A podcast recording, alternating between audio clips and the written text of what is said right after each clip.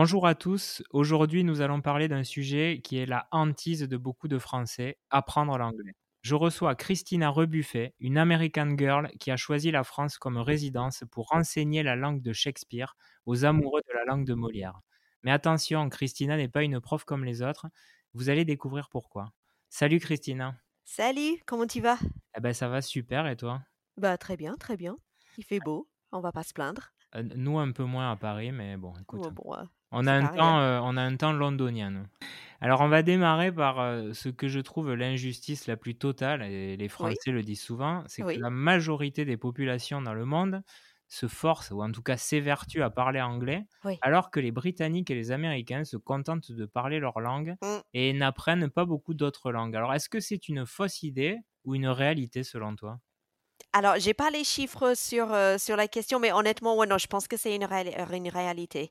Je vois par exemple quand j'ai quand je suis arrivée en France et je disais à mes parents, euh, ouais, je vais enseigner l'anglais, mais enfin pas dans les écoles, aux adultes, dans les entreprises, et ils m'ont dit, mais ils parlent tous déjà anglais, non?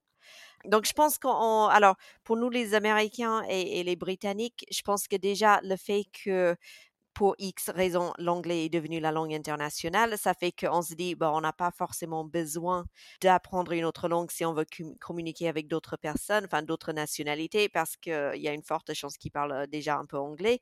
Mais aussi, en fait, le fait que, bah, L'Angleterre, enfin le, hum, ouais, le- l'Angleterre, c'est une île, et les États-Unis, en fait, on est quand même bien isolé du reste du monde. On est frontalier avec le Mexique, donc euh, un pays hispanophone, mais sinon, Ouais. les Canadiens, ils parlent anglais.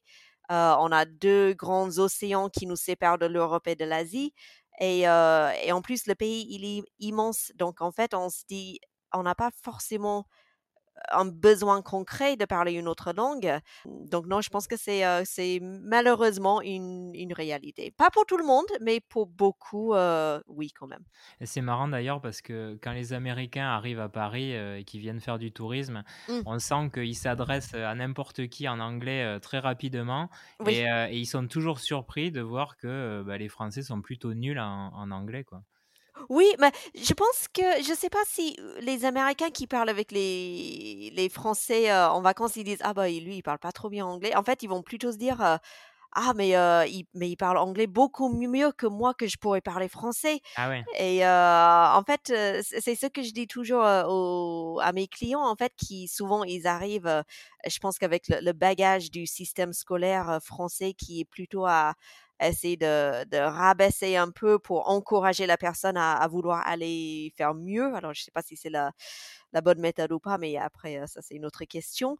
Donc en fait, je vois beaucoup de clients qui arrivent en disant: «Bah, je je parle mal anglais, je suis nul en anglais, ça fait des années, heu, donc heu, je sais que mon anglais, il est pas très bien» et en fait, leur anglais, il est, non, il est pas parfait, mais il est quand même bien. Donc je pense que les Américains, ils sont sou souvent plus étonnés de voir à quel point des des gens, ils parlent, anglais, même si c'est un anglais avec un bon accent français et et des temps de grammaire un peu tout mélangés, mais beaucoup mieux que ce que la plupart des Américains, ils pourraient faire en français, c'est sûr. bon, on va revenir après sur ce sujet, bien entendu, mais on va parler un peu de toi, Christina. Oui?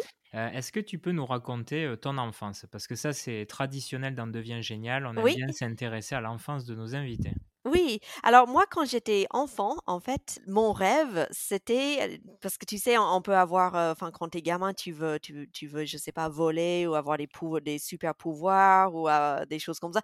Moi, en fait, je voulais parler toutes les langues du monde, heu, parce que je me suis dit: «Ouais, ça serait trop chouette de pouvoir aller dans n'importe quel pays et de parler avec tout le monde, comme ça» et donc quand quand j'étais petite, en fait, j'ai j'ai même, heu, on allait en vacances dans les Appalaches et donc sur les réserves des Amérindiens Cherokees et je me rappelle, j'avais acheté un petit, heu, livre, heu, pour essayer d'apprendre leur langue, heu heu, je voulais apprendre le grec, le latin, enfin plein enfin, je crois que j'étais un peu geek en fait quand j'étais, heu, gamine, mais c'était je pense que c'est quelque chose qui qui est resté en fait avec moi parce que, heu, quand j'étais, hem on va dire, en collège et au lycée, c'était toujours quelque chose qui m'intéressait quand on recevait les correspondants, alors c'était des Allemands à l'époque, euh, les correspondants allemands, ou enfin j'étais toujours très intéressée de savoir euh, comment ça se passait dans leur pays, dans leur culture. euh, ils parlaient une autre langue, c'était exotique, etc. Euh, donc je pense qu'il y avait cet aspect-là. Et après, sinon, euh, bah, j'ai eu une enfance très heureuse au, au Mississippi. En fait, c'était, euh, on va dire, Tom Sawyer, donc vraiment euh, les, les stéréotypes qu'on peut, on peut voir dans le dessin animé. Euh, mais vraiment, j'étais toujours dehors avec, euh, avec mes copines, enfin les, les, les potes du quartier, à courir pieds nus, à grimper dans les arbres, etc. À part cet intérêt pour d'autres cultures et d'autres langues, je pense pas qu'il y avait forcément quelque chose qui euh, me prédestinait à, venir en France et surtout pas à créer une entreprise. Mais c'était euh, le, chemin que j'ai suivi et je suis vraiment très contente euh, d'être là aujourd'hui. Est-ce que tu avais des rêves euh, à cette époque pour ton avenir? Des rêves, alors des rêves précis. Alors si, j'ai toujours aimé les comédies musicales, donc je pense que mon rêve, en fait, c'était de chanter Fantôme de l'opéra sur Broadway, des choses comme ça, mais créer mon entreprise, heu, c'est sûr que c'était même pas, sur mon champ de vision, on va dire, non, je je en fait, non, je pense que j'avais pas forcément des des des des rêves particuliers à part, heu, je sais pas, non. Eh ouais, être chanteuse sur Broadway, en fait, Ah, peut-être. c'était déjà un joli rêve.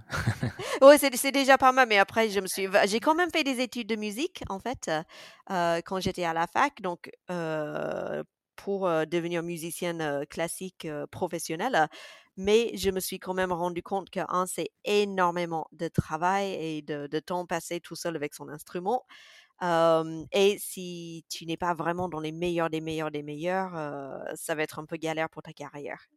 Donc je me suis dit: «On va changer de changer de voie». Alors en 2002, c'est le premier voyage en France, Oui. euh, à Orléans, dans le cadre d'un échange scolaire. Est-ce que tu savais déjà à ce moment que tu voulais faire le métier de English teacher? Non, pas du tout et en fait, à cette époque-là, je faisais justement un diplôme en histoire, et en français avec une sous-spécialité en musique classique, plutôt parce que je voulais travailler, surtout dans l'histoire, et l'archéologie. J'avais suite à un voyage en Grèce, je voulais justement, travailler pour être la première personne à déchiffrer, c'est la pierre de Phistos, je crois, ou Phaistos, je je me rappelle plus du nom, et c'est une pierre un peu comme, Champollion, il avait fait avec la pierre de Rosette, en fait, on a cette pierre avec ses des gravures dessus et alors peut-être ça a changé depuis, mais à l'époque, personne n'a, pas n'a réussi à déchiffrer, ce qui est écrit sur cette pierre et donc moi je suis revenue en disant, heu: «Mon rêve, ça va être de, de faire, des études d'histoire et de l'archéologie et d'être, un peu Indiana Jones et de déchiffrer, cette pierre». Donc quand je suis arrivée à Orléans, non, c'était plutôt, je prenais plein de cours de d'histoire médiévale et cetera, heu, mais la partie, English teacher, en fait, c'est venu, parce qu'en tant qu'étudiante anglophone, étrangère, on avait la possibilité, en fait, d'avoir un poste d'assistant de langue dans les écoles ou dans les collèges ou les lycées et pour, on va dire pour à l'é à l'époque, un une pauvre étudiant qui n'a qui n'a pas d'argent, c'était plutôt bien rémunéré à 700 euros par mois, je crois. Ouais. Donc je me suis dit: «Bah, je fonce sur, cette offre» et on va dire, c'est comme ça que ça c'était vraiment mes premiers pas dans le monde, de l'enseignement de l'anglais. Alors après 2002, tu fais quoi une fois que tu as fait cet échange euh, en France? L'échange s'est terminé. Pour l'été, j'ai suivi mon copain de l'époque qui allait, heu, qui est arrivé à Grenoble pour faire son stage d'été. Heu, moi, je l'ai suivi, donc après je suis revenue à Grenoble plus tard, mais on va dire, dans mon parcours, bah, j'étais obligée de retourner aux États-Unis pour finir mon diplôme, en fait, parce que je je l'avais pas je l'avais pas terminé.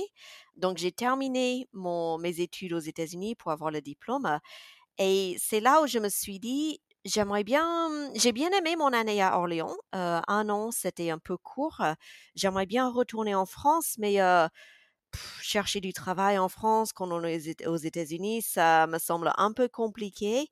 Euh, donc, je vais continuer mes études et c'est là où je me suis dit, bah, le plus simple, c'est de, faire un master, euh, mais de m'inscrire directement dans une université en, France. Et en plus, c'est moins cher qu'une université aux États-Unis. Donc, euh, c'était gagnant-gagnant. Donc en 2004, justement, tu t'inscris pour un master à Grenoble que tu obtiens. Donc tu vas décrocher un job étudiant à la CCI où tu enseignes l'anglais à des entreprises. Mais toi, tu veux devenir prof d'université. Et là, tu découvres que le parcours n'est pas si simple. Alors comment on ça. devient prof d'université? Alors, justement, euh, quand je suis revenue à, à Grenoble, donc j'ai fait mon master en études anglophones, en me disant, l'idée, en fait, l'idée, c'était de me dire, je vais faire euh, une spécialité euh, où le fait que je sois anglophone et pas francophone euh, natif, euh, que ça soit un avantage et pas un frein, en fait. Donc, je me suis bah, plutôt m'orienter vers euh, professeur d'anglais dans les, dans l'université. Là, le fait que je sois américaine, ça aura un avantage. Sauf que, il faut passer l'agrégation, donc j'aurais pu le faire, parce que je peux, en tant qu'américaine, m'inscrire à l'agrégation. Par contre, je peux rien faire avec après. C'est-à-dire qu'en fait, je ne pourrais pas prétendre à un poste, dans l'université du fait que je n'ai pas une nationalité européenne. Donc je me suis dit: «OK, j'aurais, peut-être, bien aimé le savoir, heu, avant», que quoique peut-être non, parce que peut-être j'aurais, Elle ne serait pas venue. oui, voilà, exact. Donc donc peut-être c'était, on va dire une mauvaise, surprise qui finalement s'est révélée d'être une bonne surprise. Mais du coup, je me suis dit: «OK, bah, je peux pas faire prof, à l'université. Bah, je vais continuer peut-être sur ce chemin de justement faire des, heu, des des cours, plutôt des formations en anglais, heu, dans le privé, donc dans les entreprises». Heu, parce qu'en plus avec, les expériences d'avoir travaillé, dans des écoles, dans des lycées et dans les entreprises, je me suis dit: «C'est quand même travailler avec les adultes, là où je me sens mieux à ma place et où je me plais le mieux».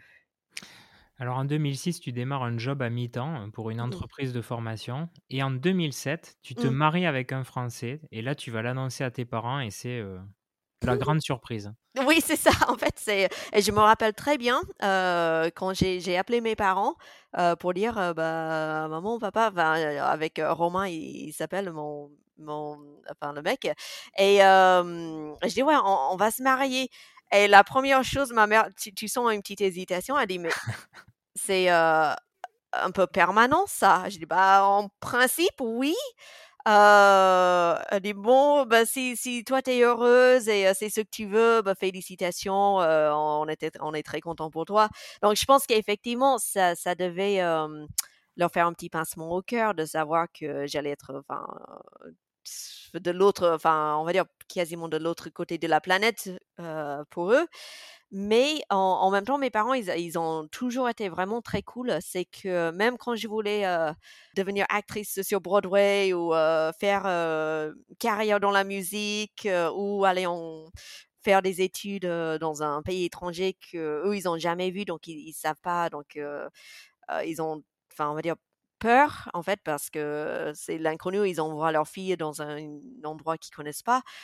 Mais ils ont ils ont toujours, ma sœur et moi, ils nous ont toujours soutenus dans tous nos projets, et je pense que ça, c'est vraiment cool parce qu'ils ils nous ont jamais, mis la pression de: «Ah mais vous êtes plus à la maison, vous nous avez laissés seuls». Enfin, moi, j'ai pas d'enfants, ils m'ont ils m'ont jamais dit, «Ah nous, on veut des petits-enfants» et cetera. Donc franchement, ils sont je leur remercie, heu, d'avoir été vraiment, heu, derrière nous pour tous nos projets parce qu'ils se sont dit: «Si ça vous rend heureux, bah, ça nous rend heureux». Alors quelques années plus tard, Mmh. heu, une amie à toi fait des vidéos YouTube Mmh. et ça va t'inspirer. Tu te mets, à créer du contenu pour permettre à tes élèves de travailler entre les cours. oui. Est-ce que c'est un déclic dans ta carrière? Alors, est-ce que c'est un déclic dans le sens que je commence à le faire et je me dis: «Ah ah, mais c'est ça que je veux faire» parce que non, c'était pas un déclic dans ce sens-là. Heu, c'était plus, heu, en fait, c'était Géraldine de de de Commune Française. Heu, je voyais les vidéos qu'elle faisait, je me suis dit: «Bah, ça, ça a l'air rigolo». En plus, heu, je peux justement les donner à à à mes élèves, mes clients pour entre leurs cours, heu et en plus, je pense que je vais m'amuser à les faire du coup, j'ai commencé à les faire. Les premières vidéos, alors, ils sont toujours sur YouTube, donc tout le monde peut aller les voir et voir à quel point ils sont d'une qualité complètement abominable et honteuse. mais je me dis, il fallait bien commencer quelque part. Et on ne peut pas faire du bon travail. Enfin, si on peut, mais il faut bien commencer et se dire, je vais m'améliorer après. Donc, j'ai commencé à faire des vidéos qu'à l'époque, je pensais qu'ils étaient vraiment très bien, mais non. Mais quand même, le fait qu'ils soient sur YouTube, ça a permis en fait à d'autres personnes de les trouver parce qu'ils étaient là, on va dire, dans, l'univers de l'Internet. Et ça a fait que des personnes même avec ces vidéos très très très mauvaises, commençaient à me contacter et, demander est-ce que est-ce que vous faites des cours sur enfin Skype à l'époque est-ce que vous faites des cours sur Skype? J'ai vu votre vidéo j'aime bien votre approche je me suis dit bah, j'ai jamais fait ça parce que les vidéos à la base c'était destiné à, mes clients que j'avais en, face à face en, physique en fait j'allais leur donner le lien, ils regardaient la vidéo, on revenait la séance suivante pour en discuter. Mais de faire des cours à distance sur Skype, ça, j'avais jamais fait, mais je me suis dit, je dois pouvoir le faire. Et du coup, c'était vraiment comme ça que ça a commencé. Et puis, c'était un client, et puis c'est deux clients, etc. Et ça, ça a commencé progressivement comme ça, en fait. Alors ces vidéos, elles vont te booster et au bout mmh. de quelques mois, tu te rends compte que tu travailles de plus en plus pour toi et moins pour l'organisme de mmh. formation et là, tu te retrouves, face à un choix à faire, c'est soit continuer comme ça à alterner entre les deux, soit, mmh. te lancer totalement dans l'entrepreneuriat. Alors comment tu as vécu ce moment? avec beaucoup, beaucoup, beaucoup de peur et d'hésitation, parce que en plus, on va dire, si moi j'étais, à, la base partie pour faire une carrière de, professeur à l'université, c'est parce que je me suis dit, c'est quelque chose de stable, c'est un chemin plutôt tracé, plutôt tranquille, ça, va bien se passer, j'aurais pas besoin de me soucier de me faire licencier, des, choses comme ça.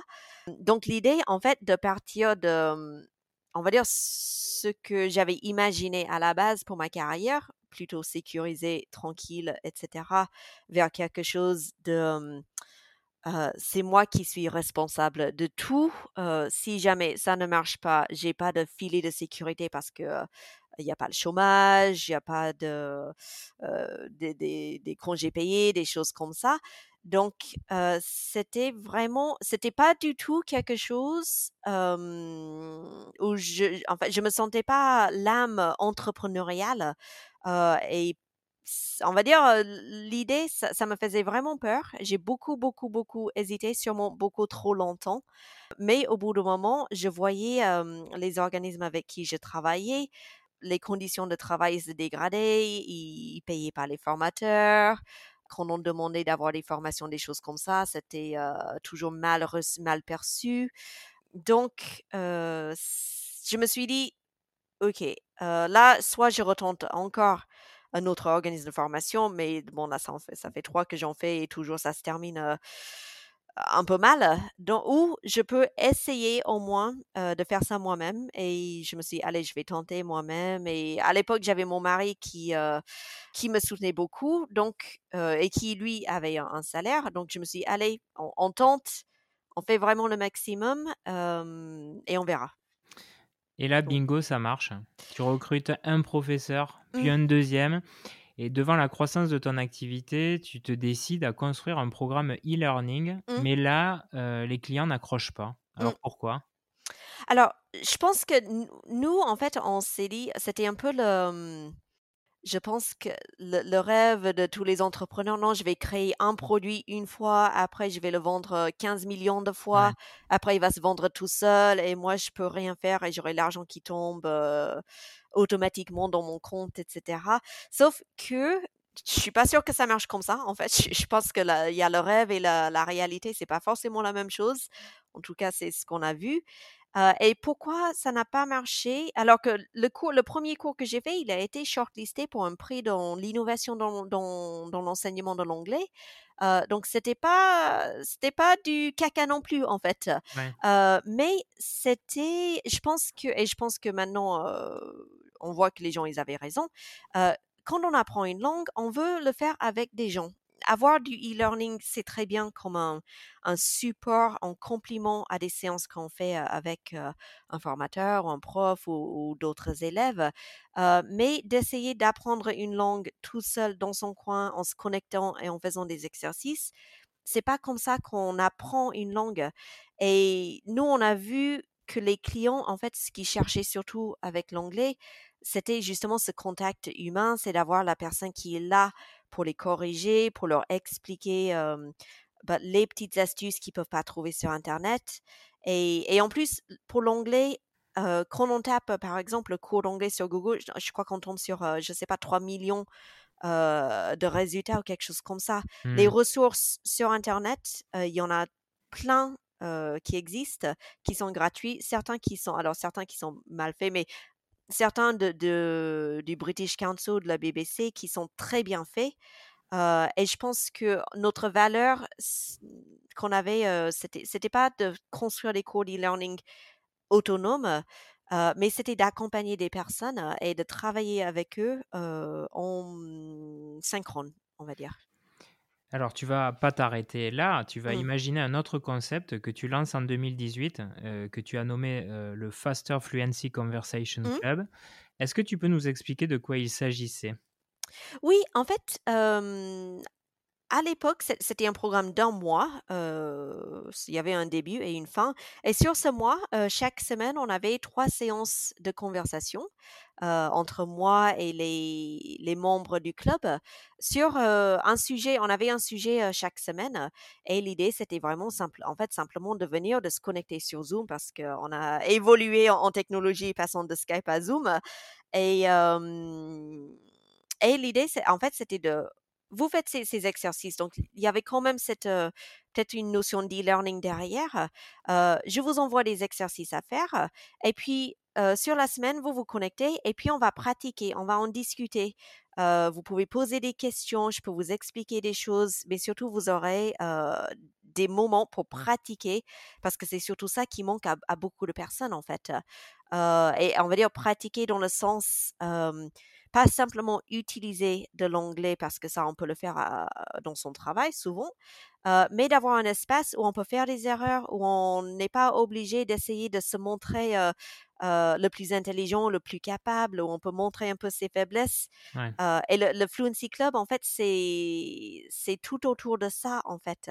Donc, à l'époque, c'était un mois, du, du 1er au 30 et après c'était la fin mais avec le temps, ça a évolué et maintenant, en fait, c'est un programme qu'on fait en continu, donc il, tourne en permanence. et maintenant, on a six séances par semaine. on envoie toujours, on envoie toujours des ressources pour la thématique de la semaine, mais aussi on crée un podcast sur le sujet, on envoie le transcript, des fiches de vocabulaire.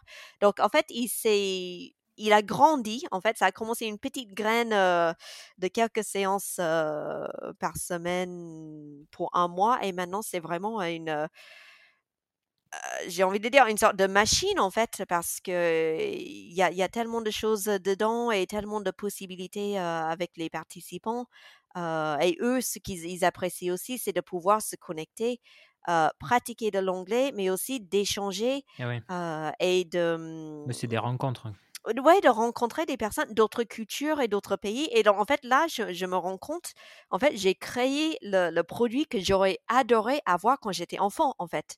je dis, on se connecte, on est chez soi, mais on peut discuter avec quelqu'un du Brésil, du Japon, on a quelqu'un en Angola, je crois, en Italie, et, je me dis, «Oh, mais c'est ouais donc donc je, vois que je sais pas peut-être il est pas il s'est pas développé comme ça par hasard mais aujourd'hui c'est ça. Alors en 2019, tu vas passer un nouveau cap puisque tu obtiens une certification, mmh. le Neurolanguage Coaching. Tu recrutes quatre professeurs en mmh. plus. Est-ce que déjà c'était un premier aboutissement? Oui, parce que en fait là, je, je me, enfin, je me suis dit qu'on passe de c'est moi qui gère, on va dire 80 des, des, des, cours et des clients à maintenant, je vais. En fait, maintenant, j'ai une équipe à gérer, en fait. donc, je passe de... Alors, moi, je fais encore des cours, justement, le coaching neurolinguistique, j'accompagne des entrepreneurs, notamment qui veulent aller créer leur entreprise ou reprendre une entreprise aux États-Unis et ils doivent passer leur entretien à l'ambassade pour leur visa E2. donc moi, je fais encore quand même des choses avec les clients en direct, mais je passe beaucoup plus de mon temps en fait maintenant à, gérer l'entreprise, à gérer l'équipe, à réfléchir à la stratégie, à la vision, etc. donc c'est un aboutissement dans le sens où je me suis en fait on, on devient une vraie entreprise en fait. Et pareil, c'était un peu quand j'ai créé l'entreprise, ça, me faisait assez peur, enfin très peur. Et là, même aujourd'hui, maintenant que ça fait, on va dire, trois ans qu'on est plus en mode équipe, etc., en fait, je, lis toujours sur, sur le, les bouquins sur le management, etc., parce que je me dis, «Oh, j'ai tellement de choses à apprendre sur ce rôle que j'ai maintenant que, c'est très excitant, mais en même temps, je me dis, j'ai si j'ai le droit à l'erreur, mais il faut, il faut pas que je me loupe en fait. parce que maintenant, c'est plus que moi, c'est une équipe de 15 personnes qui est derrière. C'est, c'est stimulant parce qu'à plusieurs cerveaux, on arrive à trouver beaucoup, des, enfin, beaucoup de, d'idées que moi, j'aurais pas pu, trouver toute seule. mais en même temps, je me dis, «Ah, t'es pas tout seul à. Enfin, t'es responsable de plein de gens maintenant en fait. Alors malgré cette ascension, en 2020, tu vas connaître comme tout le monde cette phase de Covid. Mmh. Alors comment ça se passe pour toi? Est-ce que c'est plutôt un accélérateur parce que les gens ont plus de temps pour apprendre mmh. l'anglais ou est-ce que non, au contraire, tout le monde coupe les coups et, c'est difficile de trouver des budgets pour, pour faire ton boulot? Mmh. Un peu des deux. On avait des clients qui nous ont dit on a plus de temps, on est plus à la maison. c'est le moment que de faire cette formation que je veux faire depuis des années et j'ai jamais eu le temps. Et puis d'autres personnes qui nous ont dit, bah là, euh, je peux pas. j'ai les enfants à la maison, j'ai mon travail à gérer, etc. donc c'était c'était un peu des deux. L'année Covid, on a on va dire par rapport aux autres années, à l'année précédente, on avait baissé de 30% l'activité. Enfin, l'activité a baissé de 30%, c'est pas nous qui l'avons, qui l'avions choisi, mais c'était pas catastrophique. En, ouais, en regardant maintenant, je me dis, c'était pas catastrophique, mais à l'époque, ça semblait catastrophique. Et moi, j'étais un peu en, mode panique parce qu'on savait pas, en fait.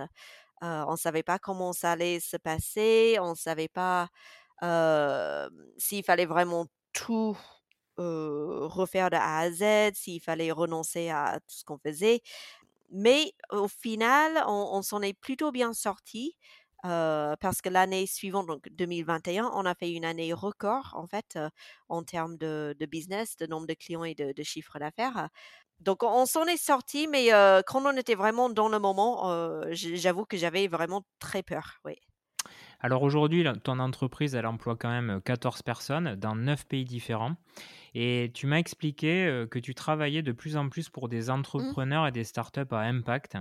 Oui. Est-ce que c'est important pour toi de t'engager aux côtés d'individus qui tentent de faire bouger les choses, au-delà de faire du business? Mmh, oui, oui, parce que en fait, c'était une réflexion qu'on a eue avec l'équipe, notamment cet été, en fait, qu'on on voyait bah, tous les incendies qui, brûlaient toute la France, et maintenant on voit avec l'ouragan en Floride, les inondations au Pakistan, etc.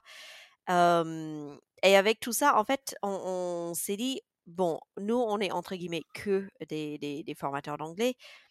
Clairement, on va pas inventer la solution qui sauve le monde. Par contre, on a beaucoup de clients qui, eux, ou peut-être clients potentiels, qui, eux, ils sont en train de travailler sur ces solutions, pour vraiment lutter contre le, réchauffement climatique, le changement climatique.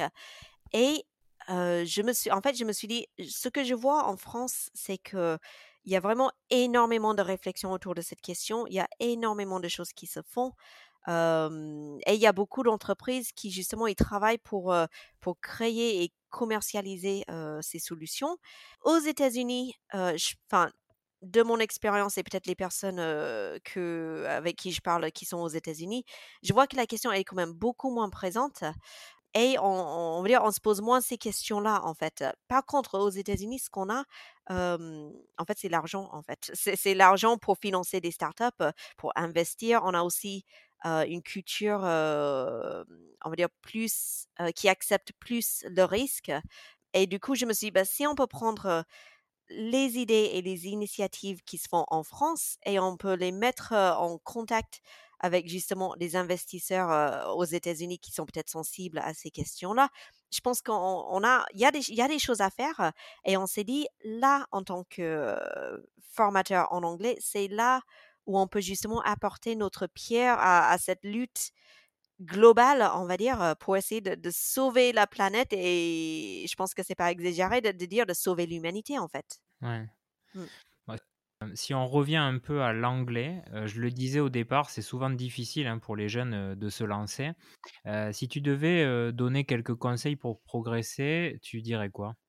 Alors, pour progresser en anglais, je dirais la première chose, c'est de, de mettre son ego de côté et de ne pas avoir peur de d'être ridicule, de paraître un peu ridicule, de parler comme un enfant, euh, de faire des erreurs, de ne pas savoir trouver les mots.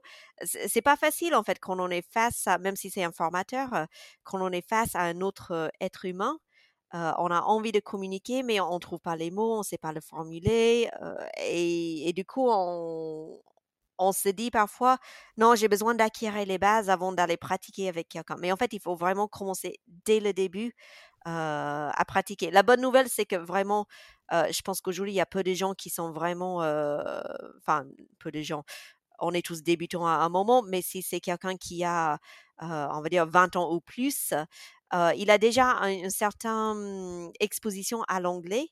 Donc, le conseil que je pourrais dire, c'est vraiment de pratiquer, pratiquer, pratiquer le plus souvent possible parce que c'est comme ça qu'on va progresser, qu'on va prendre confiance, mais aussi qu'on va voir là où on a des difficultés, des problèmes. Et peut-être là, ça sera le moment d'appeler un coach ou un formateur pour essayer justement de éliminer ces problèmes spécifiques qu'on aura constatés parce qu'on a pratiqué et on sait où on a du mal.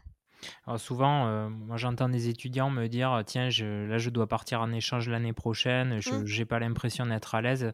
Mmh. combien de temps il faut quelque part pour, en s'y mettant bien, pour, mmh. arriver à l'aise dans un pays, anglophone? Alors, je pense qu'il n'y a pas de durée magique. ça va dépendre un peu de, la personne et de ce qu'il veut pouvoir faire. Je sais que moi, par exemple, quand j'ai fait des voyages en, en Allemagne ou en Italie, si je m'y mets un ou deux mois à l'avance, mais j'en fais régulièrement et vraiment, je pratique aussi plusieurs fois par semaine. Je peux arriver là-bas et, on va dire, discuter un peu avec les gens alors pas des, discussions très profondes ou philosophiques, mais au moins je, peux me sentir à l'aise pour me débrouiller pour, dans, le pays pendant quelques semaines. Donc je pense que si on fait ça une ou deux semaines, enfin une ou deux mois, ça nous donne suffisamment pour aller et pour commencer quelque chose, pour avoir assez de confiance d'aller vers les gens. Et après, si on veut, alors si on a plus de temps, bien sûr, c'est mieux. En fait, c'est toujours une question de qu'est-ce que je veux pouvoir faire quand j'arrive sur place? Et plus ça va être, on va dire, approfondi ou complexe, plus il faudra du temps pour préparer tout ça. Mais on, peut très bien faire des choses intéressantes avec, allez, deux mois peut-être. Mmh. On va terminer par la question du sage. Mmh. Alors, tu as passé pas mal déjà d'années dans ta carrière professionnelle, tu as eu mmh. plein d'expériences. si tu devais donner un conseil aux jeunes qui cherchent leur voie, tu leur dirais quoi? Je dirais peut-être que il faut pas avoir peur d'être ouvert à des, des opportunités qui peuvent venir en fait et, de, de, changer de voie en cours de route. c'est un peu comme moi, j'étais, mon objectif quand j'étais plus jeune, c'était de devenir professeur à l'université. Si j'étais restée sur cet objectif, peut-être je ne serais pas ici en train de, de, parler avec toi en français parce que peut-être je serais retournée aux États-Unis et peut-être ça, ça aurait été très bien. Mais en fait, de, se dire, OK, j'ai un objectif, mais faut pas non plus que je ferme des portes si je vois qu'il y a des opportunités intéressantes qui peuvent se présenter et de tester des choses et d'essayer des choses et de ne pas avoir peur en fait de se dire si je me lance dans cette direction ben, il va falloir que je continue pendant des années et des années jusqu'à la retraite. Aujourd'hui, surtout, on peut, je pense, beaucoup plus, beaucoup plus facilement changer de carrière, changer de métier. Donc, essayez des choses pour, pour trouver ce qui vous plaît Euh, et même si vous changez euh, complètement euh, de métier, toutes les expériences vont venir justement nourrir toi, ton savoir, ta façon de faire, ta façon d'être. Et ça, ça va servir pour la carrière que tu auras choisie ou que tu auras trouvée. Eh ben, je te remercie vraiment, Christina, euh, pour tous tes conseils. Euh, j'encourage d'ailleurs les auditeurs euh, ben, à te suivre hein, sur LinkedIn ou même au-delà à travers tes activités, puisque mm. ça leur permettra de mieux comprendre tout ce que tu fais, même si on a pas mal balayé aujourd'hui. Puis, comme toutes les semaines, vous retrouvez un nouvel invité. Merci beaucoup, Jérémy. Salut. Ciao.